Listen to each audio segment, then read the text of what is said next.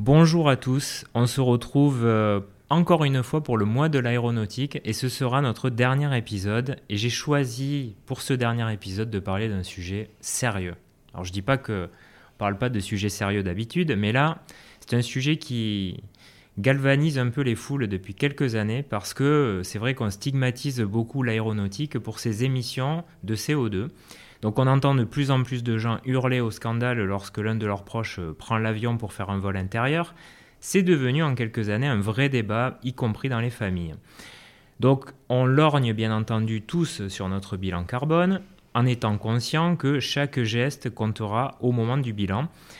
On le sait moins, mais l'industrie aéronautique se lance dans de grands chantiers de décarbonation depuis maintenant quelques années. Et je reçois Marie-Laure De Crescenzo, cofondatrice de Pure, qui est une start-up du groupe Safran. Salut Marie-Laure. Bonjour. Bon, déjà très heureux de t'avoir au micro. Eh ben, avec grand plaisir. Ça va être un sujet qui va envoyer du lourd, j'en suis sûr. Bon, on a mis l'eau à la bouche à nos auditeurs euh, en parlant de décarbonation. Décarbonation, c'est comme ça qu'on dit. Hein? Oui, tout à fait. Donc on va donc démarrer cet épisode par la fin. J'aime bien prendre les gens à contre-pied. Est-ce que tu peux nous expliquer quels sont les moyens de décarboner l'industrie aéronautique, en tout cas ce qu'on connaît aujourd'hui? Alors aujourd'hui, il y a plusieurs solutions euh, pour décarboner l'aérien. Euh, une des premières qui compte euh, pour aujourd'hui, on évalue à plus d'un tiers l'impact que ça, aura, ça va être d'améliorer la performance des avions.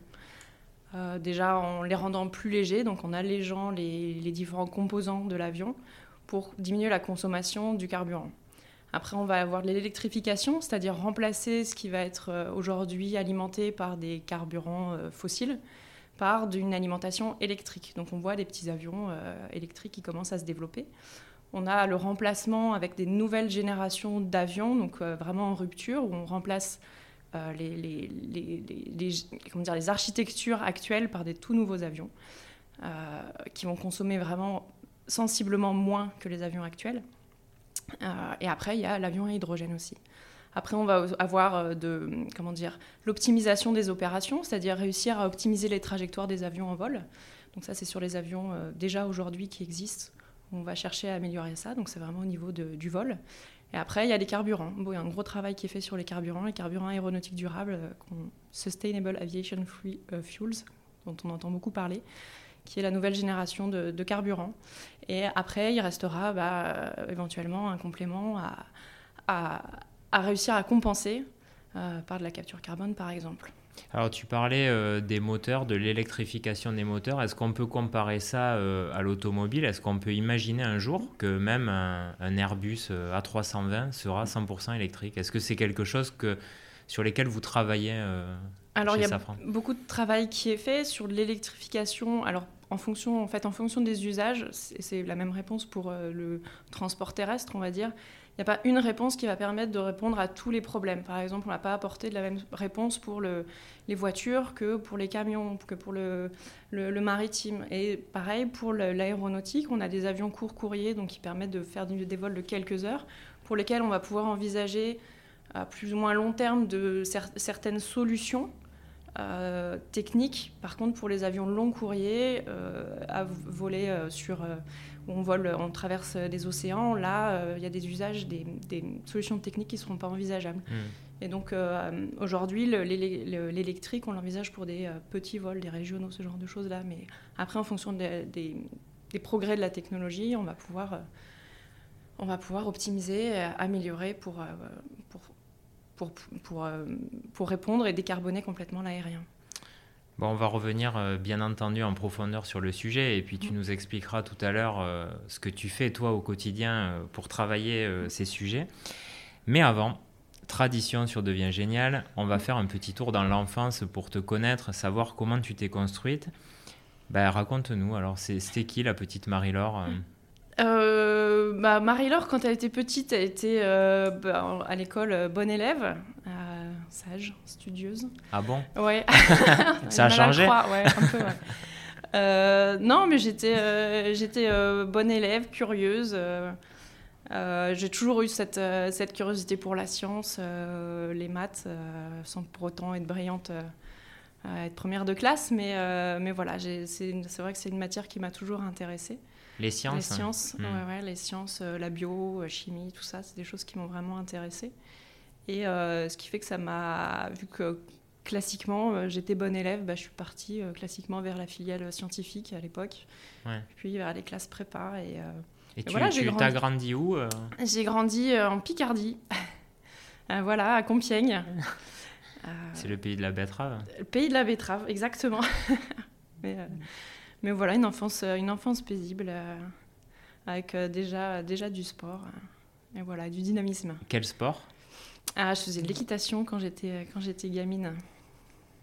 Et après, tu as fait du volet oui, voilà. Mais tu as, fait à bon niveau même J'ai fait, j'ai fait du volet, ouais. je m'y suis mise tardivement, mais je m'y suis mise pour le bac. D'accord. Voilà, je me suis mise au moment du bac, ce qui était un peu stupide parce qu'en équitation, j'aurais pu avoir une bien meilleure note. On peut faire équitation au bac Ouais, alors à l'époque, ouais. Je me rappelle. il me semble. Mais j'ai décidé de faire voler sur un coup de tête alors que j'avais absolument aucune expérience. Mais bon, c'est pas grave. Voilà, l'instinct. l'instinct déjà. Bon, tu vas suivre un cursus assez classique hein, avec une prépa, euh, puis une école d'ingé à Grenoble. Est-ce que tu peux nous parler de la spécialité que tu avais choisie euh, en ingé? Oui. Alors Grenoble, je l'avais choisi. Alors euh, ma mère dirait euh, je l'ai choisi parce qu'il y avait la montagne, je suis une passionnée de montagne, mais surtout parce que l'école me plaisait. Donc à l'époque, elle s'appelait HMG, euh, Hydraulique Mécanique Grenoble. Qui ne pas, qui fait pas rêver comme ça quand on entend ce nom-là, mais en fait c'était une école qui faisait. moi, ce qui me passionnait, c'était l'aérodynamique, et puis tout ce qui était la 3D, le design, et je m'imaginais bien travailler là-dedans. Et ça sert à euh, quoi euh, Parce qu'en en fait, c'est toujours des mots savants, les ingénieurs. Et euh, moi, j'aime bien savoir. Ouais, ça fait sérieux, mais moi, j'aime bien savoir que, sur quelle application après on, on fait de l'aérodynamique ou de. C'est ça, thermodynamique ouais. Les deux. Les, deux. Aérodynamique, en fait, c'est l'écoulement des fluides. Donc, l'écoulement de, de l'eau, de l'air. Bah, par exemple, quand tu vas rentrer dans une pièce, bah, c'est comment l'air chaud, froid va circuler dans la pièce quel ressenti que tu vas avoir. Dans une voiture, bah, ça va être euh, comment l'air va circuler autour de la voiture, comment l'avion va voler avec euh, la portance, euh, ce genre de choses-là. Et après, tu as bah, l'aérothermie, c'est tu rajoutes la composante de la thermique.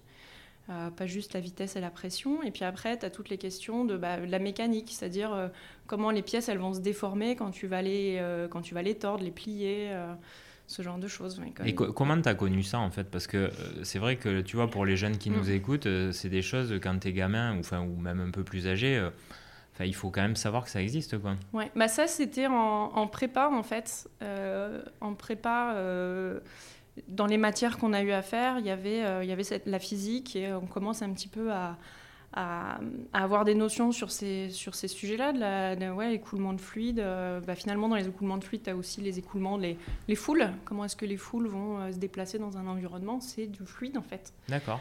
Euh, des pots dans les pots de yaourt, c'est bah, de la danette, hein, c'est un fluide. Donc, c'est tout ce genre de choses qu'on on peut modéliser, représenter. Euh, le côté numérique m'intéressait beaucoup. Euh, c'était euh, à l'époque, je parle comme une vieille, mais c'était déjà le, le, enfin pas le démarrage, mais l'essor vraiment de, ces modélisations numériques 3D où sur ton ordinateur, tu peux avoir la, pièce en 3D. tu vas aller pouvoir avec des jeux de couleurs voir comment va, la, chaleur va se diffuser, va se, propager dans, dans une pièce, dans un, dans un un, volume et autres. Et ça, ça m'intéressait. Et, euh, l'aérodynamique, vraiment, euh, c'était des choses qui pouvaient m'intéresser. Et en, fait, en préparant, on commençait déjà à, à regarder ce genre de notions. Alors justement, on va, on va regarder une autre application, parce que ton premier stage, tu l'as fait dans l'automobile, enfin d'ailleurs tes premiers stages, parce que mm. tu en as fait plusieurs. Et, euh, et, dans l'un de tes stages, en fait, ton job euh, était de tester les planches de bord pour mieux réfrigérer les passagers. Exactement. Alors là, bien entendu, il va falloir que tu nous expliques parce que hum, j'en ai vu passer des métiers, mais alors celui-là, je... Bah, il s'invente pas, quoi. Non, non, mais euh, c'est alors mon premier stage d'abord, c'était pendant mon école d'ingénieur. C'est un stage d'un mois où il faut qu'on fallait qu'on aille sur une, une chaîne, une chaîne d'assemblage pour faire un stage ouvrier. Et euh, c'était, j'ai fait ça chez Renault Trucks à Saint-Priest, à côté de Lyon. Donc là, j'ai monté des essieux de camions. Euh, donc j'étais la seule, seule femme sur euh, une usine de 400. Ah non, on était deux, pardon. Il y avait une cariste aussi, je m'en souviens. Et, c'était une super, super expérience parce que bah, voilà, l'accueil avait été avait été, avait été super et c'était intéressant de voir concrètement, finalement, comment est-ce qu'on assemble les pièces, quelles sont les contraintes et autres. Et, et j'en garde un super souvenir. Et après, j'ai fait un stage, donc là c'était un stage de fin d'études, donc de six mois, euh, chez PSA euh, Peugeot Citroën euh, en région parisienne. Et donc là, effectivement, j'étais au service d'aérothermie où en fait le but c'était d'aider les designers à choisir entre plusieurs designs de planches de bord. Donc pour ça, on allait, on allait faire un, modéliser la voiture, la représenter la voiture et l'habitacle de la voiture avec les passagers à l'intérieur. Et l'idée, c'est de voir, bah, en fonction du design de la planche de bord et où sont situés les ventilateurs sur la planche de bord, quel est le design qui permet d'être, de, réfrigérer ou de réchauffer le plus efficacement possible le, les ah passagers. Euh, et, c'était intéressant parce que ça alliait bah, voilà, ce que j'aimais faire, la modélisation des, fluides et des solides, et aussi bah, le côté un peu design, que j'aime beaucoup le design, et c'est vrai que ça, ça, m'a plu d'être, d'avoir les deux vraiment en contact. Tu as dit un truc tout à l'heure là sur Renault Truck, euh, notamment sur la présence des femmes euh, bon, dans certains métiers. En fait, ça fait euh, quelques mois que je fréquente pas mal d'entreprises où il y a beaucoup d'ingénierie. En fait, il y a peu de femmes. Et on nous dit même que dans les écoles, en fait, le pourcentage de femmes dans, dans les écoles d'ingénieurs est assez faible. En fait, pourquoi Parce que toi, tu t'es retrouvé un peu aussi dans la petite statistique. Mais pourquoi, en fait, à ton avis, euh, les femmes sont. Est-ce que c'est parce que c'est un milieu très masculin ou est-ce que c'est parce que les femmes sont moins, euh, je sais pas, attirées par la science ou... Je pense que c'est une image qu'on se fait. Euh, j'ai été effectivement, donc là, cette expérience-là, on l'a vraiment en usine, où j'étais, on n'était que deux. en école, donc mon école HMG, maintenant, elle s'appelle ENSE e Cube. école haut environnement à Grenoble, elle n'a pas changé de place. Euh, voilà. Euh, et, cette école-là, on était 30% de femmes, ce qui était beaucoup à l'époque. Est-ce qu'il y avait une branche environnement euh, pour faire des barrages, pourtant du génie civil de barrage, donc c'est. Mais il y avait cette dimension écologie et environnement, et toutes les toutes les copines partaient dans cette branche, et nous en modélisation numérique des flux des solides, on n'était que deux encore sur sur une promo de, de 15. Donc on était te sentir un peu seule. Ouais, ouais, ouais. Euh, après, quand je suis arrivée chez, chez Safran, au bureau d'études, pareil, on était deux. Il y a une période, longue période où j'étais seule au bureau d'études. Et puis, finalement, euh, ça a vite changé. Et, euh, et, sur les dernières années, en, 15 ans que j'ai passé là-bas, on a été très nombreuses. Et on a été, ouais, ouais ce côté. ouais, ouais, on était très. Franchement, il n'y avait pas la parité, mais on a été assez nombreuses en fait. Et je pense qu'il y, a des, il y a des situations où, à partir du moment où il commence à y avoir quelques, quelques femmes dans l'équipe, euh, la question se pose même plus. Euh, ça devient normal, quoi. Et moi, j'ai trouvé que ça s'était quand même énormément euh, féminisé. Alors après, je pense qu'il y, a encore des, des branches dans l'industrie où il y a pas de, il y a peu de femmes, mais. Alors chez Pure, là, Alors, chez Pure, ouais, chez Pure vous avez, ouais, vous avez quoi, 90% de Voilà, il y a le pauvre Franck qui, qui, qui, lutte tout seul. Oui, il s'en sort bien, il s'en sort. Ouais, voilà. Bah justement, on va parler de, de ton histoire avec Safran. Euh, puisque bah, elle commence rapidement dans, ta carrière. Euh, juste pour euh, expliquer ce que fait Safran, c'est une entreprise qui fait beaucoup de choses, il hein, faut le savoir. Mais pour résumer, en gros, quand même, son cœur de métier, c'est d'être constructeur de moteurs pour l'aéronautique, l'aérospatiale, la défense. Puis après, ils font plein de pièces comme des trains d'atterrissage. Enfin, il y a, beaucoup, beaucoup d'activités.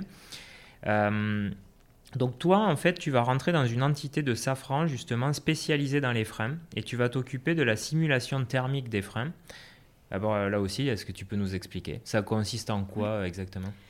Ça consiste à, faire des, calculs, toujours sur ordinateur, pour voir euh, comment se comporte le frein, l'équipement, donc la, roue, le frein, euh, au cours de son utilisation. Donc typiquement, bah, une compagnie aérienne... Euh, on va aller euh, représenter les opérations du, jour où euh, une navette Paris-Toulouse va. Alors, ça n'existe plus maintenant, on va se dire un, Paris, euh, Paris-Istanbul peut-être plus long, et de se dire, bah voilà, l'avion il arrive à, Roissy, il se pose, il y a le freinage, l'atterrissage, et puis après il va aller faire du petit du, du, taxiage jusqu'à la porte d'embarquement. Les passagers vont débarquer, puis après il va retourner vers la piste de décollage et il va voler, et puis il va le faire x fois dans la journée.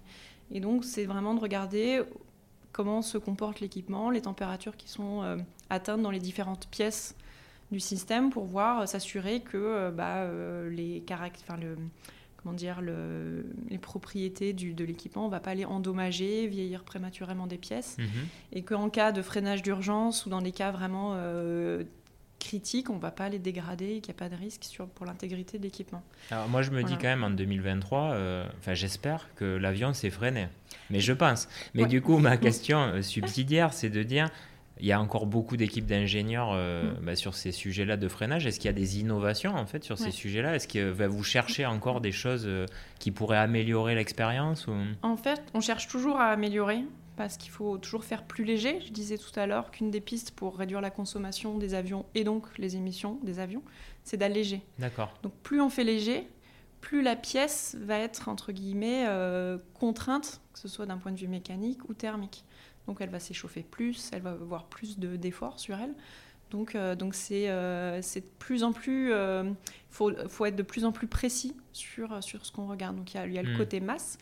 Et puis après, on va aller essayer de regarder de plus en plus de cas, euh, euh, comment dire, de prévoir de plus en plus de cas d'opération. C'est-à-dire, on va aller regarder qu'est-ce qui se passe quand il y a des pièces qui sont corrodées. Ou... Enfin, voilà, on va vraiment regarder toujours plus loin, creuser toujours plus pour toujours prévoir plus. Mhm. Et, euh, et c'est passionnant en fait, parce qu'il y a toujours des choses nouvelles à regarder. Et, euh, et oui, euh, à, la- fois sur comment on va utiliser le, le produit, mais après, c'est aussi comment on va le modéliser, comment on va le représenter. Il y a beaucoup de travail là-dessus et c'était c'était passionnant. ouais. Bon au total euh, 17 ans chez Safran. Voilà. Pas mal quand même. hein. Exactement, ouais. Bon. J'ai pas vu passer. 17 ans. Donc 15 années euh, dans cette division, roue et frein. Mais en fait, euh, ce qui est important de dire, c'est que tu vas toucher le Graal au bout de 7 ans. Et en fait, je voulais parler de ce sujet parce que euh, bah, c'est un peu le Graal euh, chez vous, c'est devenir responsable de programme. Donc je voulais qu'on en parle euh, et que tu nous expliques qu'est-ce que ça veut dire de rentrer au programme, au-delà d'être prestigieux. Alors, c'était mon Graal à moi, hein, le programme. C'est d'ailleurs quand j'ai je suis passée au programme on- j'ai perdu un petit peu mon prénom c'était plus Marie Lordi c'était le programme 10 c'est- mais c'était c'est vrai que c'est une fonction qui est qui est, euh, qui est particulière c'est euh, c'est le comment dire tu, tu es le chef d'orchestre sur un produit en fait. Donc nous dans la- l'aéronautique les programmes c'est les avions. Ouais. donc le, la 320 350 380 tout ça 737 côté Boeing et euh, comme dans d'autres dans d'autres métiers, ça va être le chef de produit en fait sur une voiture euh, ou autre. Donc là, en fait, tu es le chef d'orchestre entre euh, entre toutes les équipes, tous les métiers de la société, c'est-à-dire qu'on va travailler. Donc on est en fort binôme avec la technique, bien évidemment. Euh, c'est vraiment un, nu- un nu- un numéro en duo, mais on va aller travailler avec la qualité, avec les achats, avec le support client, avec euh, le contrôle de gestion aussi pour euh, tout ce qui est tout ce qui est élément économique. Voilà, donc c'est moi c'était mon graal à moi parce qu'on a une vision vraiment globale Ouais. du produit sur lequel on travaille. Donc on voit vraiment tous les aspects et puis Il y a un côté un peu business aussi, il y a le, finalement. il y a le côté business, tout à fait. Ouais, voilà, il y a le côté business, prendre des décisions euh, avec les éléments qui sont apportés par l'équipe. Il y a cette animation d'équipe qui était euh, super Mm. intéressant. Et puis voilà, tu touches à tout, tu discutes avec les gens de la production. euh, ben, tu vas le matin au travail, tu as avec tu- en tête ce que tu vas, veux faire dans ta journée. Et en général, à 9h, tu sais que tu feras pas ça parce que Mm. voilà, il y a d'autres sujets qui arrivent. Ouais. Et, et voilà, c'est super, super intéressant. quoi. Bon, j'imagine que ça t'a donné justement un peu de, de fibre pour, bah, pour appréhender des décisions, parce qu'en 2022, tu vas participer à un concours interne chez Safran. Euh, donc c'est We Love Entrepreneur, ça s'appelle, et c'est un concours qui vise à promouvoir des idées innovantes en interne. Donc avec Caroline, Franck et Bruna, donc Caroline que j'ai eu dans l'interview précédent, euh, vous présentez le projet Pur, qui va rapidement rentrer dans toutes les têtes. Donc Pur, c'est quoi au juste? Pure, c'est une grande aventure. Pure, c'est euh, une solution de capture de CO2 pour les installations industrielles qui ont un- une concentration en CO2 euh, assez diluée. Euh, voilà, ça c'est notre pitch. On a bien appris la Ouais, leçon, on bien. a été bien coachés. hein. et, euh, et voilà, et en fait c'est une aventure surtout, c'est de se dire, au- aujourd'hui, nous on est des ingénieurs et on a envie d'apporter une solution d'ingénieur parce que c'est notre métier, c'est ce qu'on on pense que notre valeur ajoutée est là, c'est une solution technique. Euh, de se dire comment est-ce que nous on peut contribuer à la décarbonation, qu'est-ce qu'on peut faire? Et, et tout naturellement, on s'est porté sur, bah voilà, on a des bancs d'essai chez nous sur lesquels, en fait, c'est des, des, des, bâtiments dans lesquels on vient tester les moteurs qui sont produits chez Safran. C'est impressionnant d'ailleurs. J'ai eu la chance de visiter. Voilà, c'est immense.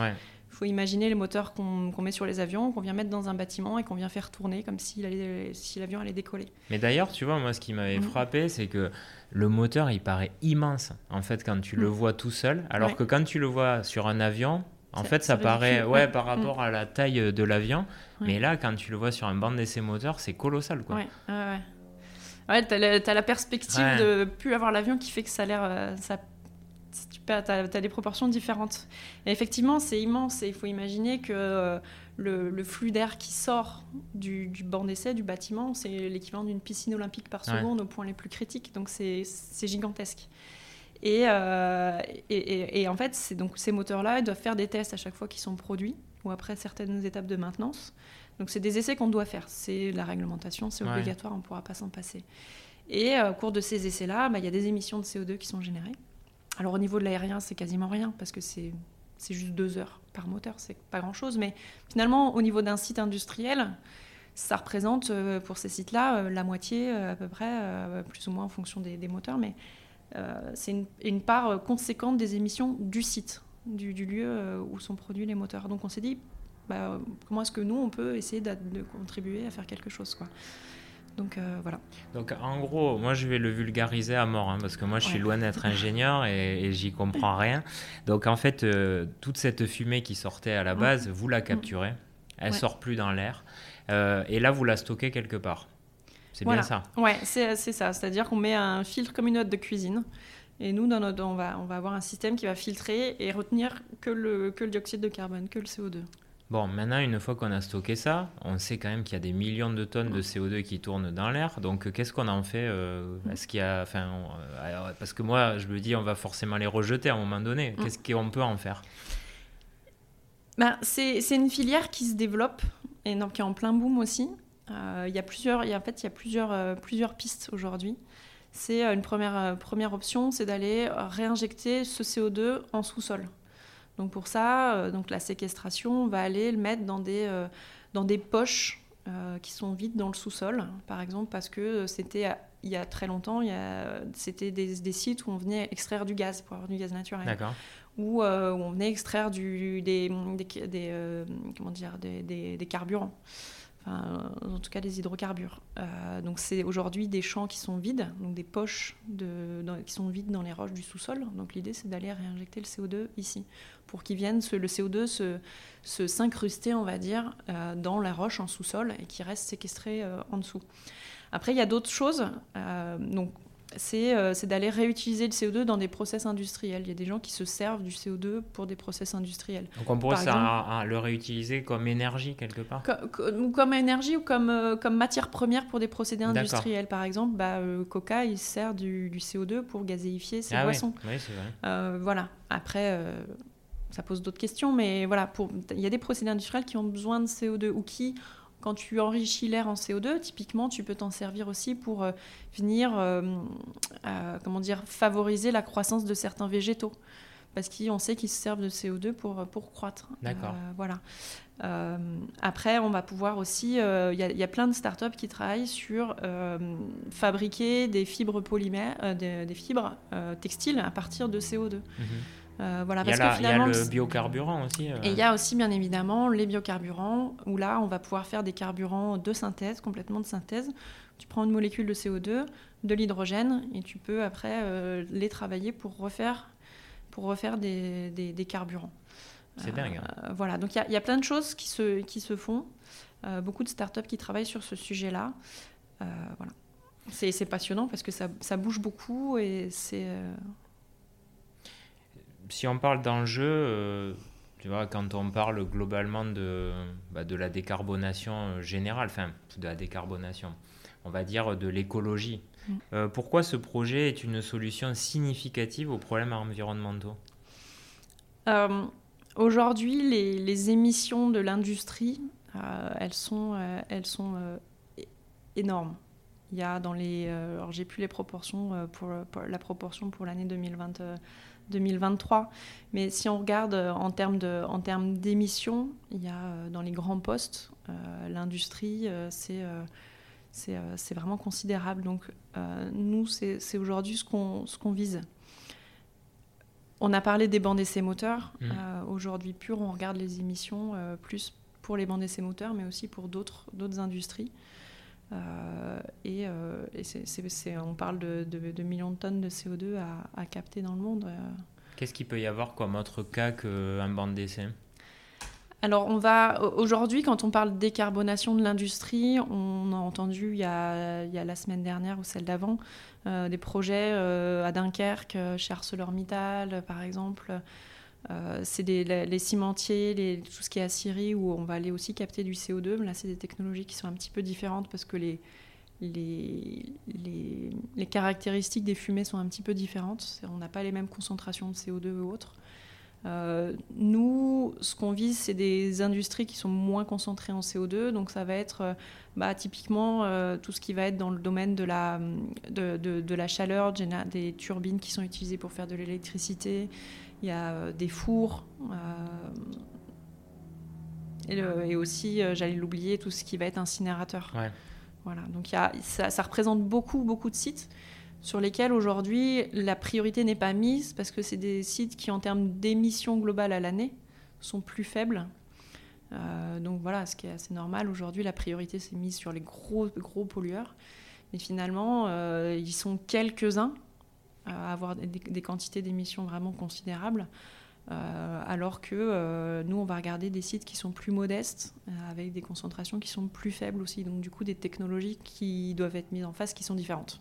Alors, qu'est-ce que tu dirais euh, aux gens aujourd'hui qui vont dire Ouais, mais bon, euh, là, euh, en gros, c'est du curatif, ce qu'il faut, c'est, prévenir. Mm. En fait, là, quelque part, tu réponds à la question des tech solutionnistes qui, eux, se disent mm. Ah, mais en fait, on va réussir à, s'en sortir par la techno. Donc là, vous êtes en train de prouver, dans un certain mm. sens, que c'est possible. Mais il y a aussi tous ceux qui vont dire Ouais, mais en gros, ça veut dire que euh, en faisant ça, euh, vous encouragez pas les gens à dépolluer. Mm. Euh, qu'est-ce que tu réponds à ça? Bah, Je dis, il faut pas, il faut pas forcément opposer les, idées entre elles. Je pense qu'aujourd'hui, on est au, début, au début de, la, transition et que on n'a pas encore la solution qui marche pour tout le monde et qu'il faut mm. pousser et que dire qu'on travaille sur une solution de capture de CO2, ça veut, ça veut pas dire qu'on ne travaille pas sur d'autres. Nous, on a notre réponse d'ingénieur à trouver une solution. Après, euh, euh, bien évidemment qu'il faut euh, la meilleure, la, façon la plus efficace pour réduire les émissions de, CO2 au niveau mondial, c'est de réduire les, les émissions brutes, quoi. Voilà. Donc, et, on sait qu'il y a des, des solutions qui mettront du temps à arriver et que là, ce sur quoi on travaille aujourd'hui, c'est pour aider certaines industries à attendre ces solutions, être cette, euh, cette, solution de transition. Et après, il y a des, il y a des technos, qui, enfin des, des industries qui, elles, n'auront pas de, de, solution parce que l'émission de CO2 fait partie du process industriel. Hmm.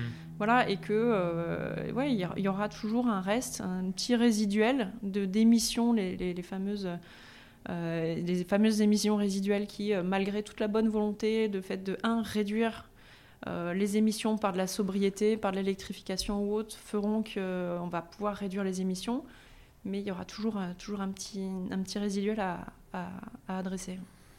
Bon, en tout cas, faut, faut encourager parce que ça va dans le bon sens et moi je suis assez mm. d'accord qu'il mm. il faut arrêter de stigmatiser aussi les gens qui tentent de faire des choses en mm. disant qu'ils font jamais assez alors que bah, il y a des gens qui font rien du tout donc moi je trouve ça génial justement d'avoir euh, cette démarche d'attaquer par plein de, sujets et d'ailleurs, euh, moi, la question que je me pose, c'est quand on s'attaque à une problématique comme ça, qui a un enjeu phénoménal euh, et qui n'a pas vraiment de précédent, bah, comment on s'y prend en tant qu'ingénieur? En gros, tout est à inventer. Alors oui et non, parce qu'en fait, la, alors, la capture de CO2, en tout cas la séparation du CO2 d'une fumée, il y a des gens qui travaillent dessus depuis euh, des dizaines d'années. Donc c'est pas quelque chose de nouveau en fait. Par contre, ce qui est nouveau, c'est pourquoi tu l'utilises et comment tu veux le mettre en œuvre. C'est-à-dire que des gens qui cherchaient à extraire du CO2 d'un gaz, ils n'avaient pas des contraintes de volume énormes et des contraintes de place énormes. Or là, on veut en mettre, euh, euh, on veut extraire des quantités de CO2 énormes, donc on va avoir des enjeux de, de, place pour faire l'installation, de consommation énergétique, donc il faut qu'on gagne en efficacité. Et, c'est ce travail-là qu'on a à faire. Donc la, comment dire, la science qu'il y a derrière, on ne va pas la changer. Par contre, c'est la mise en œuvre de la solution qu'il faut qu'on repense. Et, euh, là, d'arriver avec notre, euh, nous, notre, notre expérience d'ingénieur d'aéronautique, où la question de place, de volume, de masse, tout ça, c'est des enjeux qu'on qu'on a l'habitude de, de, de, discuter, euh, c'est quelque chose qui est intéressant. Donc c'est vraiment ce, ce, côté comment on repense différemment quelque chose qui existe déjà et comment on va aller le mettre dans des conditions d'utilisation qui sont vraiment sévères. Et après, on va être, euh, on va prendre un bon sens paysan parce qu'il y a que ça de vrai, c'est de se dire, euh, ça me rappelle une discussion qu'on a eue euh, avec, avec quelqu'un, c'est qu'on se retrouve face à un énorme mammouth, parce que c'est quand même un projet qui est énorme, et c'est comment est-ce qu'on va le découper en plein de petites tranches qu'on est capable d'ingérer en fait. C'est on découpe le problème en, petits morceaux qu'on sait gérer à notre échelle, et puis on les, on les avale les uns après les autres. Quoi. La théorie des petits pas. Ah, la théorie des et de l'effet cumulé. Voilà, toujours des pas qui montent. Bon, maintenant, moi, j'ai une question euh, bah, que j'ai envie de te poser parce que tu le sais, j'adore l'entrepreneuriat. Euh, alors, toi, tu, as, tu es ingénieur, on l'a dit, depuis plusieurs années, mais cette nouvelle expérience, euh, elle t'a amené une nouvelle dimension, parce qu'en fait, on vous demande aussi d'agir comme des entrepreneurs. en fait, qu'est-ce que tu découvres de nouveau dans cette aventure entrepreneuriale? Bah, Plein de choses, parce que Déjà, euh, moi, j'étais euh, j'étais dans un comment dire dans une direction où je connaissais beaucoup le produit. Je venais du bureau d'études, j'ai passé 8 ans au bureau d'études, donc techniquement j'étais sur des solides bases. Je connaissais bien le produit et puis j'étais dans une dans une structure avec des comment dire avec des procédures, avec des lettres, des démarches à suivre. Tout est cadré. Euh, là, enfin, l'aérien, on a énormément de procédures pour pour rien louper. Tout est tout est écrit et après, ben voilà, il y a Là, aujourd'hui, on est sur un produit, sur des, connaissances euh, qui sont nouvelles pour nous, qui sont aussi nouvelles pour euh, tout court. Donc il y a, tout, ça qu'il faut, qu'il faut apprendre à gérer. Et puis après, bah, il y a la dimension euh, marketing, communication, voilà, tous ces sujets-là que, que, j'apprends. Et après, je mets en, œuvre mes compétences que j'avais acquises sur tout le côté économique et business, euh, bah, voilà, que, je mets, euh, que, que, je mets en pratique euh, dans mhm. des cas différents avec des, des, relations de partenaires. Moi, j'avais plutôt des relations avec des clients. Là, c'est des relations avec des partenaires. Bah, voilà, faut des choses comme ça à construire de zéro, vraiment construire un projet d'une idée qui semble un peu folle, voire complètement dingue pour certains, à quelque chose de concret. Comment est-ce qu'on arrive à le à, à, écrire une histoire qui, qui, nous fait dire ça peut marcher quoi en fait. Ouais. Et c'est ça qui, qui, est, qui, est, nouveau et qui est passionnante. C'est vrai que c'est méga ambitieux, mais bon, moi je vous suis un peu, mm. forcément, et vous avez réussi à fédérer mm. vraiment beaucoup de mm. gens autour de vous. Et bah, l'idée, c'est aussi que les auditeurs qui vont écouter euh, bah, vous suivent, parce que clairement, euh, c'est une aventure qui ne fait que commencer, j'ai envie de dire.